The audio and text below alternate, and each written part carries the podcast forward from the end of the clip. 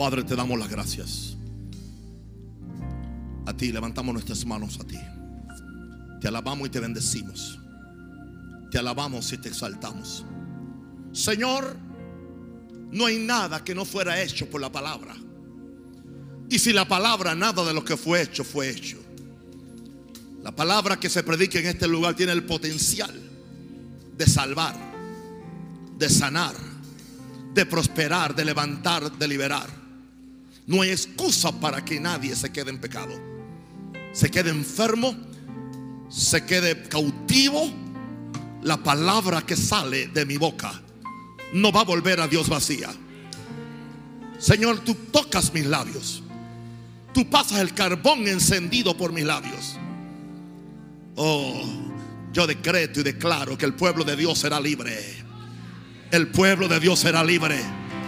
Será libre, libre, libre, porque la palabra los hace libre, la unción los hace libre, la sangre y el nombre los hace libre.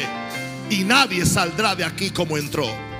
Y si lo crees, denle un aplauso fuerte al Señor. Aleluya. Hablemos acerca del reino de los cielos. Vamos a Lucas 24, verso 45 al 47. Lucas 24, 45 al 47. Abra su corazón a la palabra del Señor. Entonces les abrió el entendimiento para que comprendiesen las escrituras. El problema es que alguna gente tiene el entendimiento más cerrado que un coco. Y por eso oyen mensaje y mensaje y mensaje. Pero les pasa igual que la gallina que le cae el agua y nunca le penetra. Cuando se va la lluvia se sacuden y quedan secas. Usted no puede tener esa actitud hacia la palabra del Señor. Si usted viene aquí o a la iglesia que usted asista, donde sea, usted debe ir con hambre de Dios. Yo dije que debe ir con hambre de Dios. ¿Sabe usted que lo que usted resiste es lo que le va a cambiar? No es lo que a usted le gusta. Cuando usted se encuentra con un predicador que usted resiste lo que está diciendo, esa es la palabra que tiene el potencial de cambiarle a usted. Y por eso Satanás y los demonios se encargan de turbarlo a usted para que usted no reciba la palabra y se ponga y abra una sombrilla de religiosidad. Oh my God. Tampoco usted va a, vivir el resto de su vida echándole la culpa a los pastores y a los predicadores porque hay pastores y predicadores que son santos y le están predicando bien, así que usted no tiene excusa. Aleluya. Entonces les abrió el entendimiento para que comprendiesen las escrituras. O sea, que hay que orar. Levanta la mano, Padre, yo oro por este pueblo, que tú le abras el entendimiento. Ábrele el entendimiento para que comprenda la escritura. Los que están viendo por la internet, los que están viendo este video, los, que están viendo esta transmisión, los que están poniendo esto en un culto, en una iglesia. Yo pido ahora, Señor, la mazoa, la macaya, que tú le abras el entendimiento para que comprenda la escritura. Alguien diga aleluya. Jesus Christ. Y les dijo, así está escrito. Y así fue necesario que el Cristo padeciese y resucitase de los muertos al tercer día.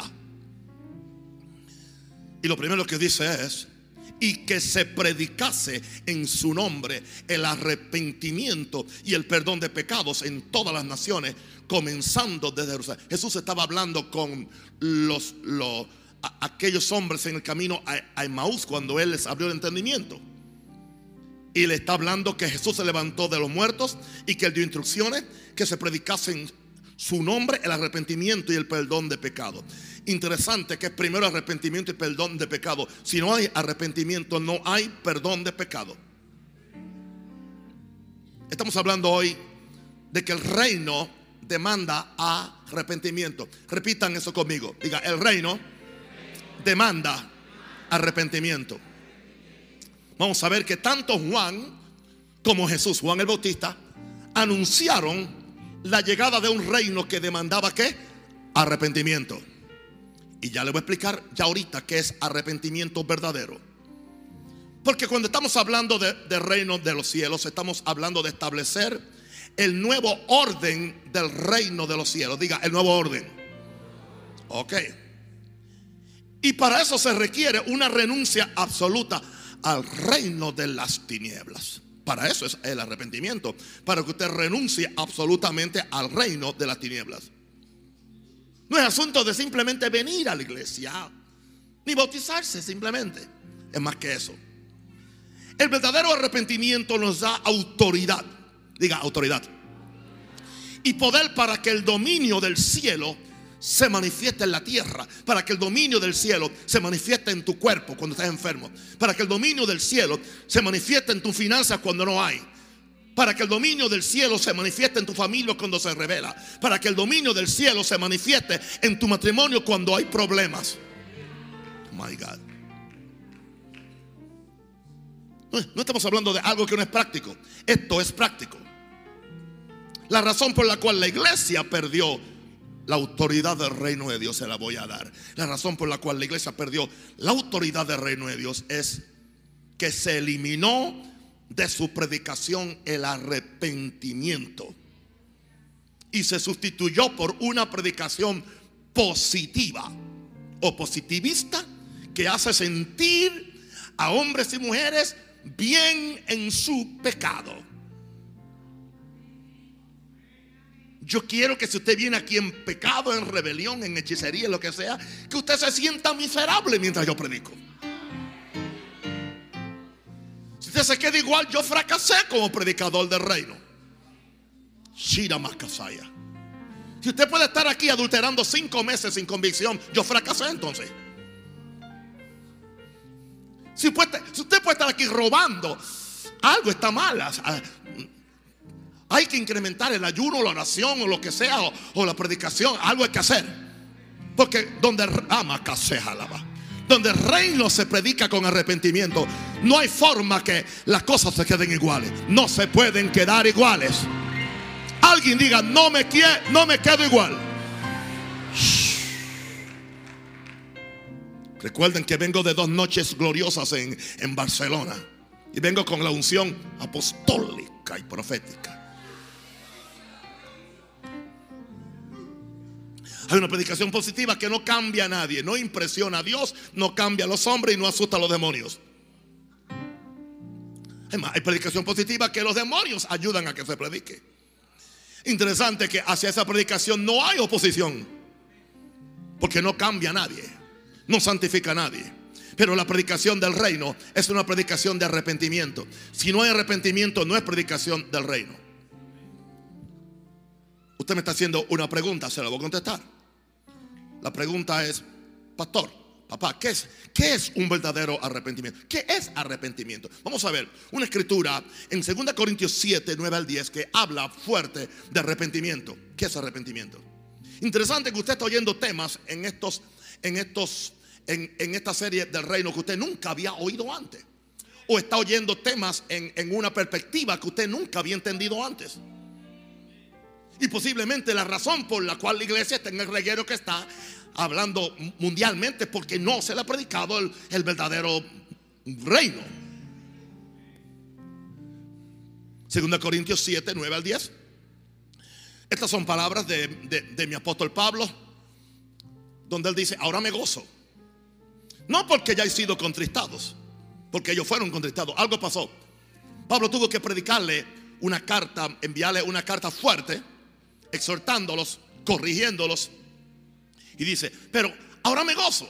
No porque hayáis sido contristados, sino porque fuisteis contristados para arrepentimiento. O sea, las palabras del apóstol Pablo eran tan definidas, eran tan fuertes, eran tan enfáticas, eran tan absolutas en la palabra que causaron en los corintios arrepentimiento. Pero ese arrepentimiento no vino sin haber sido contristados. Entonces Pablo le dice, me gozo. ¿Tú, tú te gozas? Sí. Porque habéis sido contristados según Dios, no según un hombre, según Dios. Para que ninguna pérdida padecieseis por nuestra parte. En, en otras palabras, nuestra parte, nosotros como apóstoles, predicadores, hemos hecho lo que nos corresponde. De forma que nosotros no seamos responsables de la pérdida espiritual de ustedes. Y le estoy diciendo a pastores, ministros, apóstoles, evangelistas en todo el mundo que si ellos no predican el verdadero evangelio, si no predican el evangelio de arrepentimiento, el evangelio de la santidad, el evangelio de la verdad, y la gente va al infierno, a ellos se le va a pedir cuenta. Yo no quiero sangre de nadie en mis manos. Miren mis manos, Maranata, miren mis manos, Latinoamérica, miren mis manos, Europa. Están, están limpias. No tengo sangre de nadie porque no he rehuido de anunciaros todo el consejo de Dios de acuerdo al evangelio apostólico del apóstol Pablo y al evangelio del reino del Señor Jesús. Alguien diga aleluya.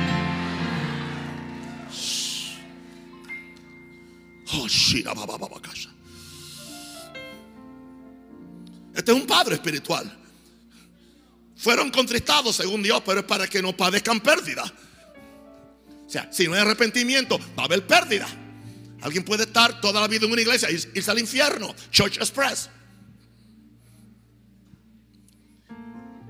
Pero entonces nos dice tan tiernamente en el verso 10, porque la tristeza que según Dios. No la tristeza que es según el hombre. La tristeza que según Dios produce arrepentimiento para salvación. De vez en cuando es bueno que alguien llore. Es bueno que alguien sienta contristamiento por su pecado, por su rebelión. Y nadie debe ir a pasarle la mano. Cuando usted ve a alguien en arrepentimiento, no vaya, no llore, mami. Sí, sí, no, Señor, que llore más, que llore más. No vaya usted a, tratar de darle un masajito. No, no, pero no te preocupes. No, no, no, no. No, llora, llora, arrepiéntete hasta que, hasta, que estés limpio, hasta que sepas que a Dios no le agrada el pecado.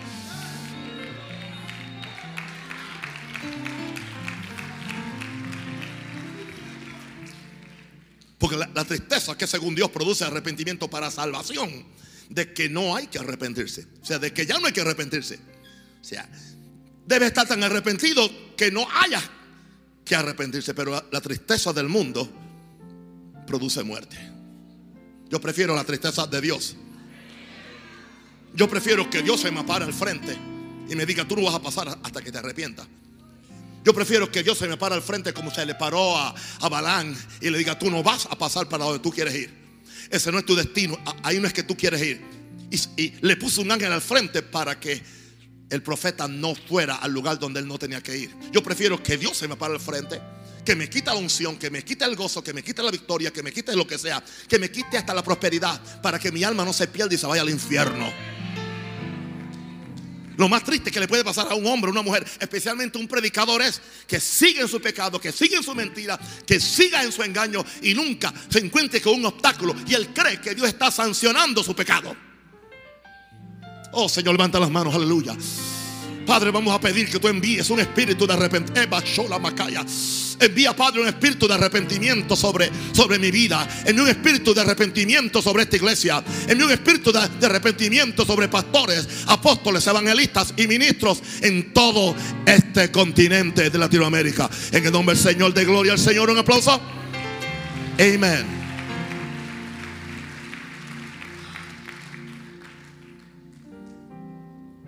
El Espíritu Santo me permitió definir arrepentimiento en cuatro, en cuatro declaraciones que tengo aquí en mis notas. En primer lugar, un arrepentimiento es una persuasión interna de que algo está mal en mi, en mi relación con mi creador y necesito un cambio. No necesito un psicólogo. Ni, no, yo necesito a Dios. Gloria a Dios. Yo necesito a Dios. Es una persuasión interna de que algo está mal en mi relación con mi creador y necesito un cambio y yo soy culpable y yo debo arreglarla. Y estar abierto a que Dios trate conmigo como Él quiera. ¿Qué es un verdadero arrepentimiento? Número dos, una compulsión interna de culpa y condenación que produce tristeza por haber traicionado el amor de Dios. Hágame el favor no se monte en un dicho, no se monte en un eslogan, no se monte en una consigna de que Jesús no condena, sin tomar todo el concepto de lo que, de lo que se ha dicho. Jesús no condena, pero tu pecado sí te condena. Jesús no te inculpa, pero tu pecado te inculpa. Y tiene que haber, cuando una persona sigue en pecado, tranquila, debe haber una compulsión interna que se sienta culpable y en condenación. Eso produce tristeza por haber traicionado el amor de Dios. Mira lo que yo le hago. Como Él me amó en la cruz, cómo derramó su sangre, cómo lo dio todo. Y yo no puedo ni ceder mis derechos.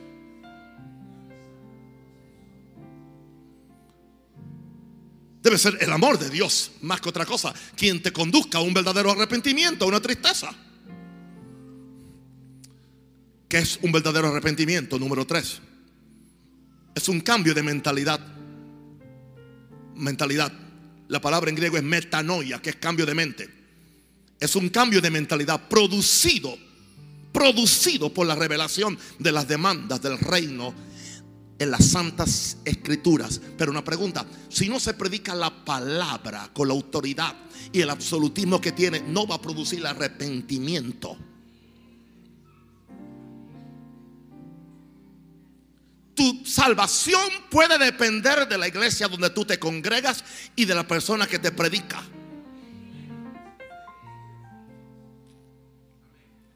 Como decía los, los, profetas, hay de aquellos que dicen paz, paz, paz y tratan de curar la herida de mi pueblo con una falsa premisa de paz, paz, paz, todo está bien cuando todo no está bien. Un cambio de mentalidad producido por la revelación de la demanda. Cuando tú oyes la palabra, cuando tú oyes una palabra. Y yo sé que hay personas aquí que han sido cambiados, están en el proceso. Otros otros lo han resistido, otros no aguantan y otros simplemente se fueron. Nada raro que se vaya. El joven rico también se fue. Dice que Jesús lo amó cuando vino y lo amó cuando se fue. Yo amo al que viene y amo al que se va. Y sé que algunos no quieren dejar su bochinche. No lo quieren dejar. No quiere dejar lo que se le exige. Eso pasó con el joven rico y dice que Jesús lo amó. Lo amó cuando vino y lo amó cuando se fue. Y Jesús te sigue amando. Pero Él no puede obligarte a que tú hagas lo que tú no quieres hacer. Ayúdanos, oh Dios. Yo no sé de usted, yo no voy a perder mi premio por nada ni por nadie. Yo no sé de usted, yo no voy a perder mi premio no, no, no, no, no, no, no. Yo dije que yo no voy a Yo no voy a perder mi premio. Diga, diga, no voy a perder mi premio. Por nada ni por nadie.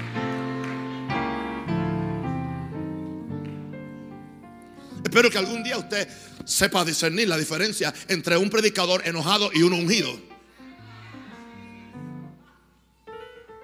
¿Qué es un verdadero arrepentimiento?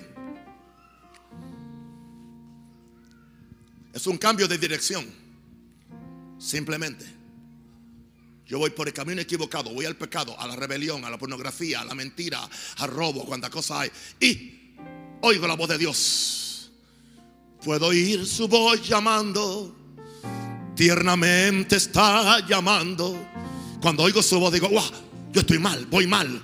Voy mal, voy mal, voy mal. Este, este no es el camino a la salvación. Y aunque es un camino que aparentemente es ancho, pero este camino ancho me conduce a la perdición. ¿Y qué yo hago entonces? Cambio de dirección.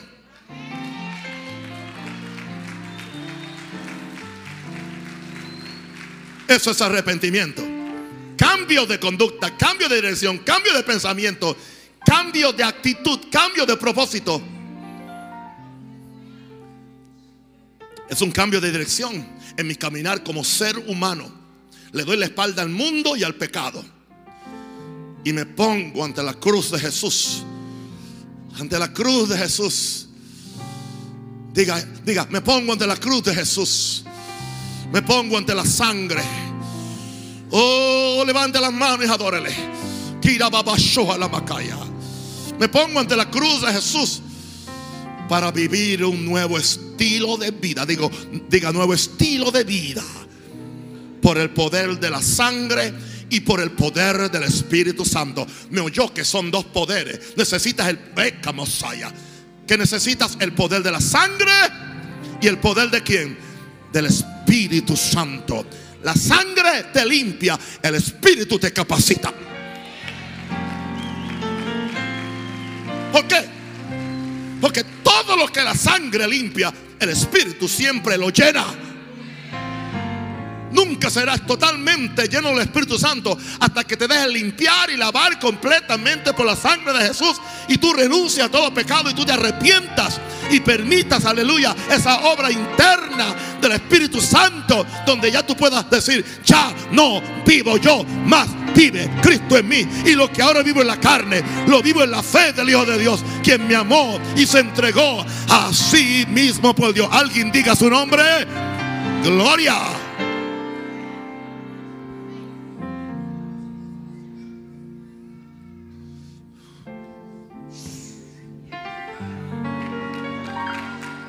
Aleluya.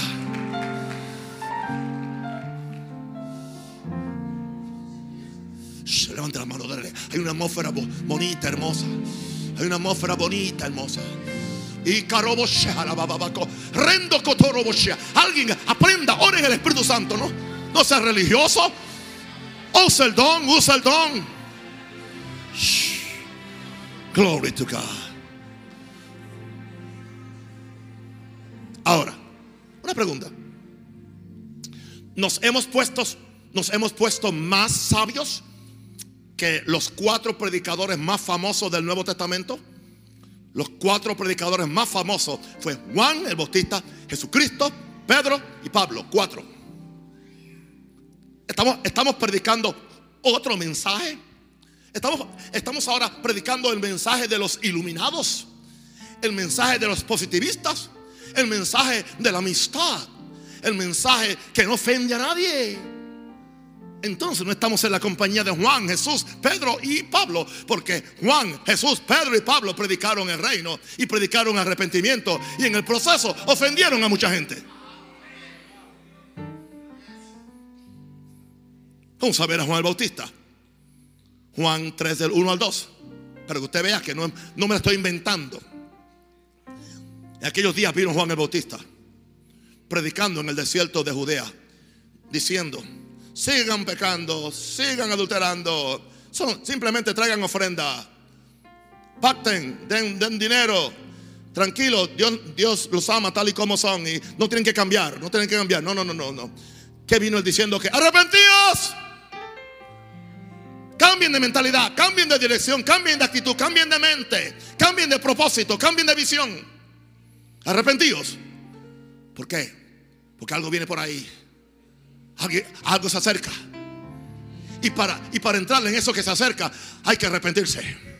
El reino de los cielos se ha acercado. El dominio de Dios. El dominio de Dios. El dominio de Dios se ha acercado. El dominio de Dios. El dominio de Dios se ha acercado. Ya, ya, ya, ya. Algunos están como la gallina que yo dije que se eche el agua y no quiere que, que la, el agua le entre adentro. El reino de los cielos. El reino de los cielos se ha acercado. Entonces, ¿qué hay que hacer? Arrepentidos. Cambien de mentalidad. Quieren participar de la autoridad. Quieren participar del reino. Quieren participar de las bendiciones de Dios. Quieren que el reino se le abra. Quieren que el diablo se le someta. Quieren que venga la verdadera prosperidad que no hace daño. Arrepiéntanse. Quieren ser sanados en su cuerpo. Arrepiéntanse. Porque muchas enfermedades son resultado aún del mismo pecado y la rebelión que hay.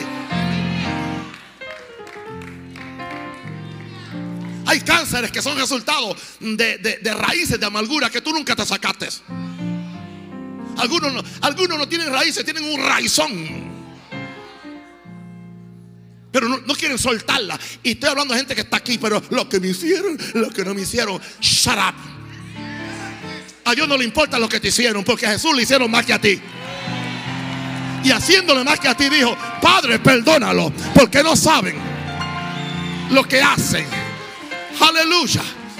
Tú no puedes darte el lujo de una raíz de amargura. Le estoy hablando a alguien. Perdona y déjalo ir. Perdona y déjalo ir. Perdona. Eh, Alguien diga aleluya, diga algo. Glory.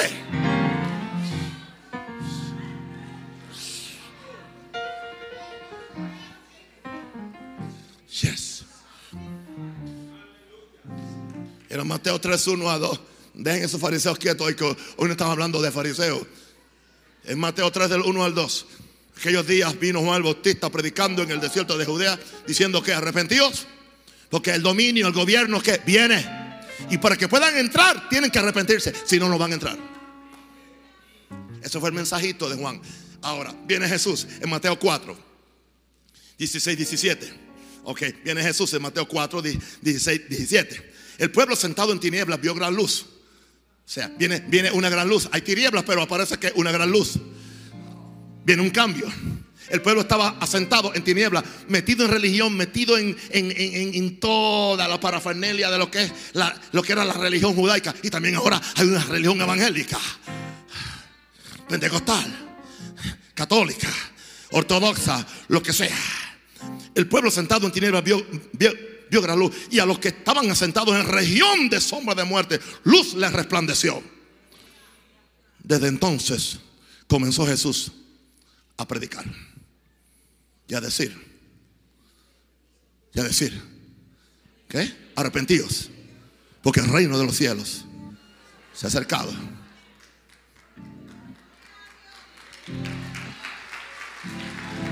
Ahora, Alguien dice, ah, pero es que Juan era un, profeta del Antiguo Testamento y Juan estaba bravo siempre. Juan era un hombre raro. Interesante que el mismo mensaje que predicaba lo predicó el rubio de Galilea, como dicen algunos.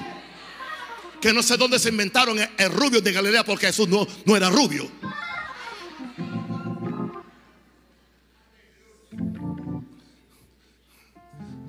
Jesús viene a predicar lo mismo, diga lo mismo. ¿Qué dijo? Arrepentidos porque el reino de los cielos se ha acercado. Interesante, si se había, si se estaba acercando cuando Juan lo dijo, ahora que Jesús, ahora que el rey aparece, ahora sí que se acercó. Ahora está el mismo rey, está diciendo, el reino se ha acercado y yo estoy aquí y yo espero un cambio de mentalidad, un cambio de conducta, un cambio de dirección, porque quiero bendecirle, quiero salvarle, quiero sanarle, quiero ayudarle.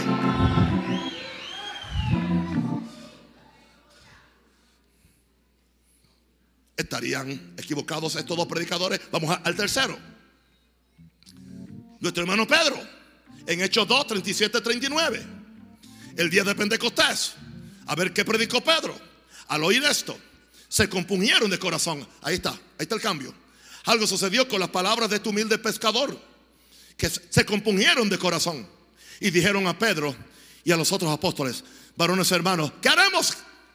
Ellos preguntaron, ¿qué haremos? No hubo un forcejeo para que la gente viniera al altar. No se hicieron ofertas. Ven para que Dios te bendiga, Dios te sane, Dios te ayude, Dios te prospere, Dios te levante, te haga cabeza y no cola, te ha gastado todo esto. Nada. Ven, ven, ven, ven, ven, ven, ven, ven, porque es un buen negocio. Te estoy ofreciendo el mejor negocio de tu vida. Oh, usted ha oído llamadas al altar. Te estamos ofreciendo el mejor negocio de tu vida. O sea que tú vas a, negociar con Dios, a hacer concesión con Dios. Tú no, tú no negocias con Dios. Tú simplemente eras un pecador perdido aleluya, lleno de pulgas del pecado ahí. Tú tienes que venir simplemente, aleluya, en el poder de la sangre y en el poder del amor de Dios, aleluya. Y a decirle, Señor, recíbeme tal como soy, tal como soy. Diga, diga, tal como soy. Recíbeme, te entrego mi vida. Dile eso, te entrego mi vida. El problema es que mucha gente se sienten demasiado buenos para arrepentirse.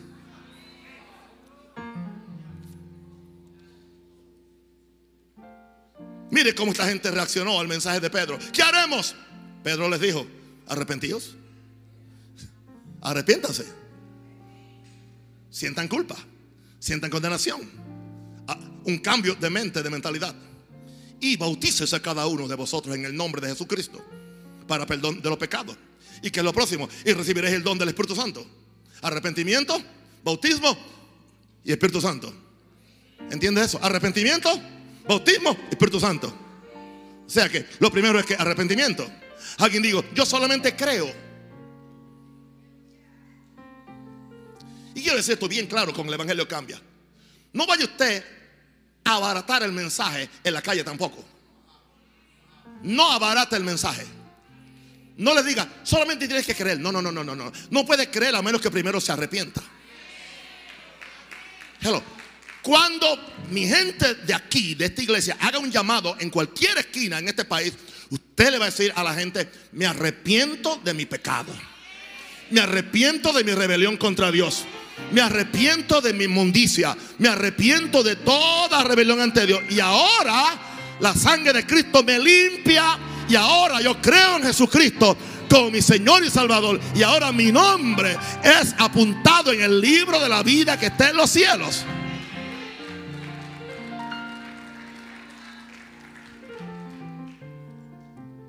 Porque una predicación que solamente creer en Jesús sin arrepentimiento es fatula. Falla. No, es duradera. Él dijo primero, arrepentíos. Bautícese cada uno de, vosotros en el nombre de, de Jesucristo para perdón de los pecados y recibiréis el don del Espíritu Santo. Porque para vosotros es la promesa y para vuestros hijos y para todos los que están lejos, para cuantos el Señor nuestro Dios llamare. Esta era la predicación de este tercer predicador, nuestro hermano Pedro. ¿Ok? ¿Estarían ellos equivocados? vamos al, cuarto predicador, Pablo. Después de Cristo, mi, predicador favorito, Pablo. Hechos 26, 19 al 20. Él está como un preso. A él lo trae un rey para que él explique cuál era su situación. Y él le dice en, en el verso 19 de Hechos 26, por lo cual, oh rey Agripa, no fui rebelde a la visión celestial. O sea, estoy aquí porque soy obediente a la visión que tuve.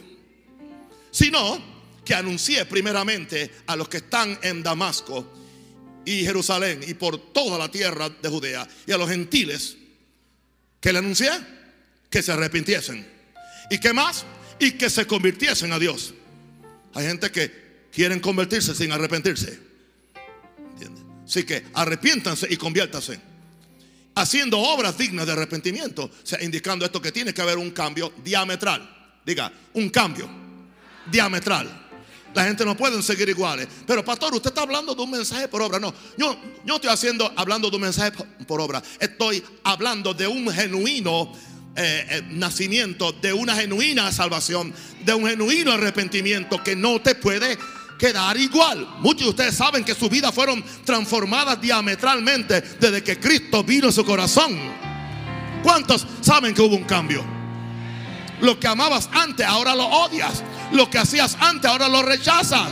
Algo ha pasado. Eso habla de arrepentimiento. Eso habla de un cambio.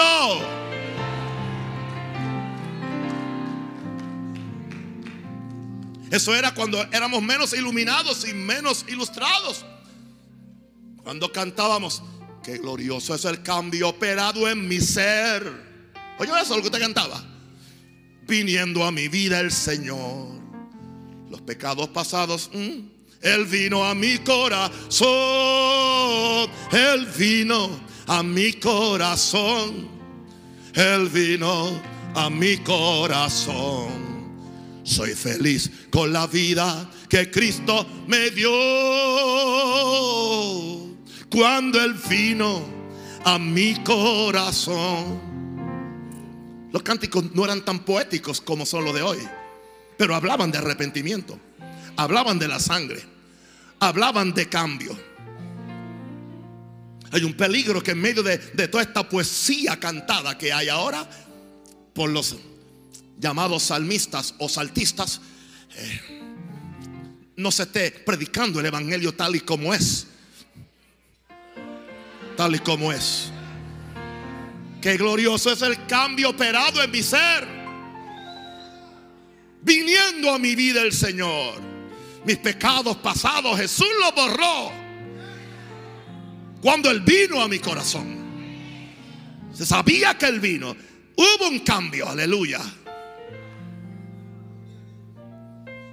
Es imposible ser salvo y seguir en pecado.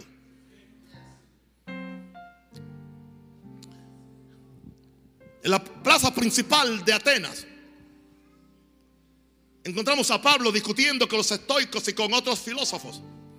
Y después que hablan de otras cosas, le dice Pablo en el verso 29 de Hechos 17. Le confronta y le dice cuál es el Evangelio. ¿Y cuál es el Dios verdadero? Siendo pues linaje de Dios, verso 29. No debemos pensar que la divinidad sea semejante a oro o plata o piedra, escultura de arte y de imaginación de hombre. Está en contra de la idolatría.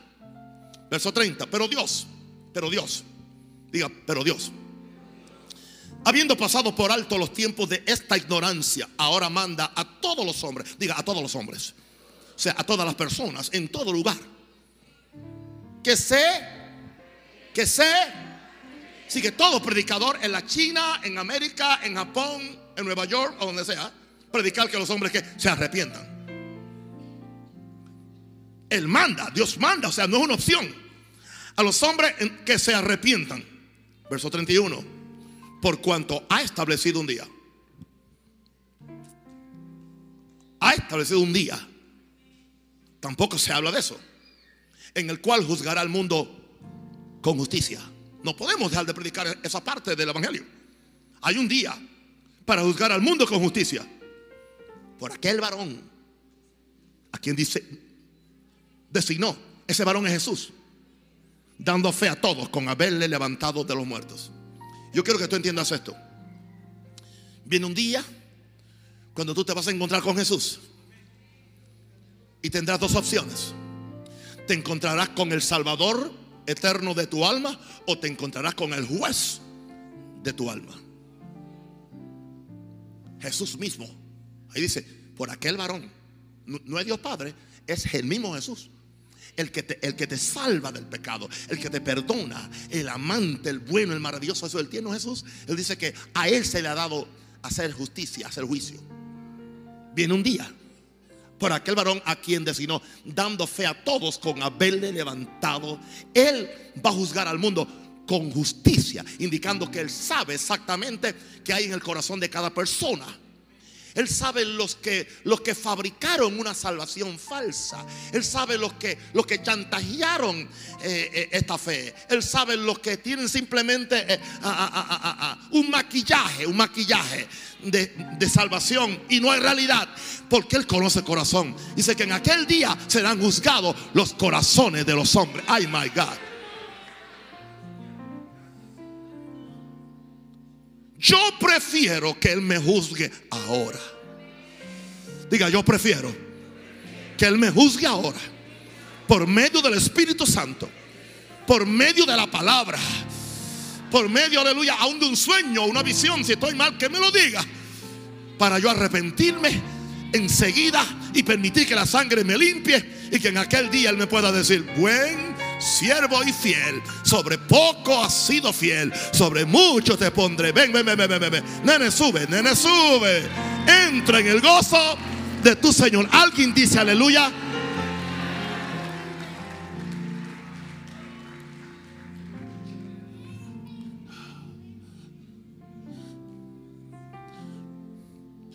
Déjenme darle algunas razones. Porque es necesario el arrepentimiento para que el reino se nos abra para que el reino se nos abra.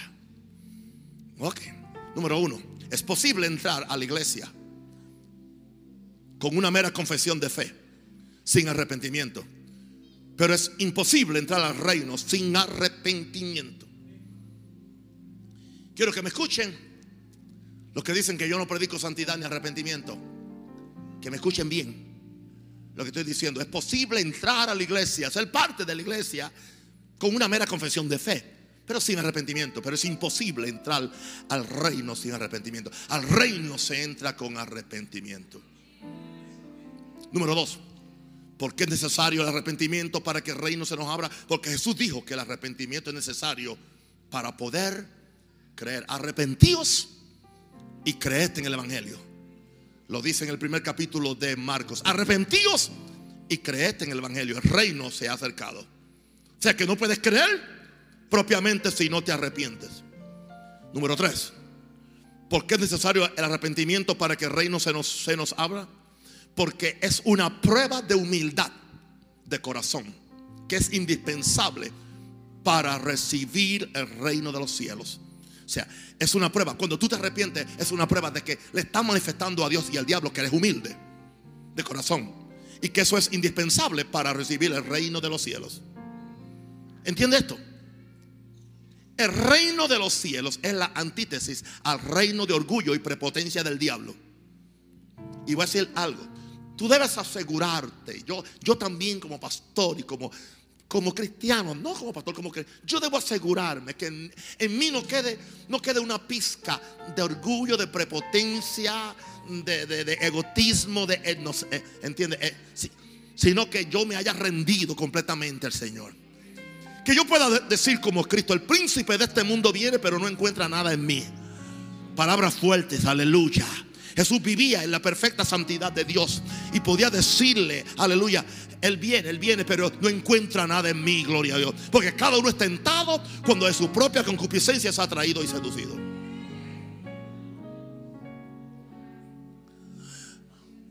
Almi me, me, comentaba con, mucha honestidad y, con mucha honestidad y me, me, decía, pero es que yo no puedo ir a una iglesia donde hay una hermana con pantalones pegados porque me está provocando tengo que salir huyendo. Bueno, está bien que huya, pero yo tengo que decirle algo más. Cada uno es tentado cuando de su propia concupiscencia es atraído y seducido. Eso indica que algo en mí que atrae eso.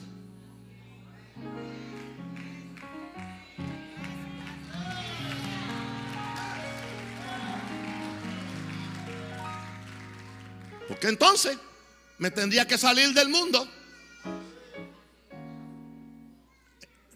Entras, una, entras un avión y ves una, una mujer casi desnuda, casi desnuda, después con frío. Alguien con frío, tengo frío, mamita, le decía a mamita. Yo le dije a mi compañero de viaje, si se hubiera vestido, no tuviera frío.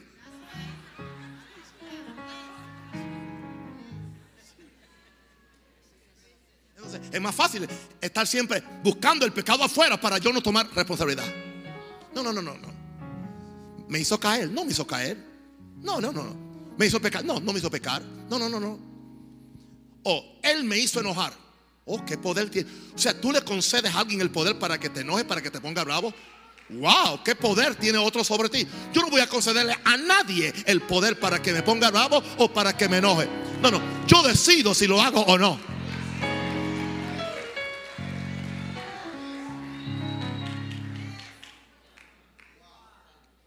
En nuestra cultura hispana siempre queremos estar culpando a todo el mundo.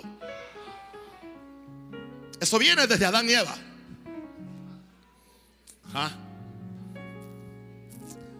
La mujer, la mujer, la serpiente, la serpiente, no sé quién. No tenía quien echar la culpa. ¿Ok? Así que el reino de Dios es una prueba de humildad. El arrepentimiento es una prueba de, humildad de corazón que es indispensable para recibir el reino de los cielos. El reino de Dios es la antítesis al reino de orgullo y prepotencia del diablo. Número cuatro, ¿por qué es necesario el, arrepentimiento? Para que el reino se nos abra. Sin arrepentimiento verdadero no hay frutos en el creyente. No hay frutos, no hay frutos. El, arrepentimiento, escucha esto, esto es bien importante para ti. Yo aprendí algo cuando escribí esto. El arrepentimiento saca y erradica todas las raíces de pecado del hombre para que entonces se pueda sembrar la semilla de la buena palabra que produce buenos frutos.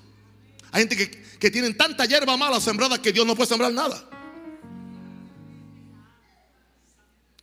Y algunos de ustedes vienen tan llenos de hierba mala de la semana y yo no tengo tiempo para deshiervarlo y usar la piqueta para sacarle toda la novela falsa que vieron, toda, toda, todo las canciones mundanas que cantaron, toda todo el bochinche que hicieron. Yo no puedo hacerlo en una hora porque yo tengo que predicar.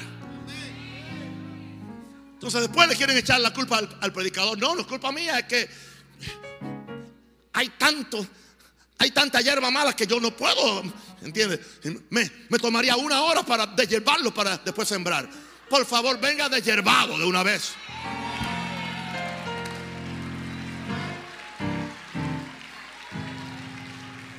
Hello. Quizás a veces usted me, usted, usted, usted me ve a mí que estoy aquí tratando de buscar la unción, tratando de buscar la vena, tratando de buscar la, la apertura espiritual. A ver por dónde le entro a esta gente. A ver, uh, ¿por qué es eso? Eso simplemente estoy bregando no tanto con demonios, sino con corazones que están llenos la codicia de otras cosas. El problema no es tanto los demonios, son corazones que hay que arreglarlos ante Dios. No es ser católicos evangélicos, es ser cristianos. No venimos a una misa, vivimos en el Espíritu las 24 horas. Nos arrepentimos allá afuera, somos santos allá afuera. Aquí simplemente venimos a celebrar y a ser entrenados. Eso es todo.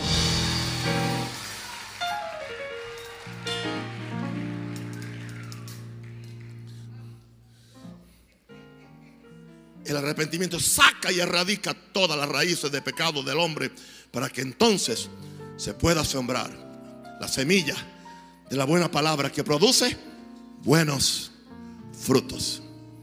¿Por qué hace falta arrepentimiento para el reino? Número 6.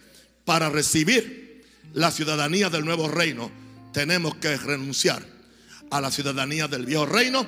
El viernes pasado le, dijo, le dije que en el reino no hay doble ciudadanía. Tienes que renunciar a una para tener la otra. ¿Por qué es necesario arrepentimiento? Porque debes jurar lealtad absoluta al nuevo rey por medio de tu arrepentimiento. ¿Por qué es necesario el arrepentimiento? Para que el reino se nos abra. Porque hay que estar dispuestos a erradicar de nosotros toda rebelión y todo cuestionamiento al Rey Jesús y a sus leyes. Acéptalas, créelas y recíbelas, gústete o no te guste. Tú no tienes decisión ni argumento en este asunto. Él es rey. Él impone las reglas, Él impone las leyes, Él impone la palabra y hay que arrepentirnos. Hay que llorar muchas veces, renunciar, hacer un acto de renuncia, donde yo renuncio a todo lo oculto y vergonzoso, para que la gloria del Señor se manifieste en mí. Por eso es que sin verdadero arrepentimiento no puedes entrar al reino. Ponte de pie, querido.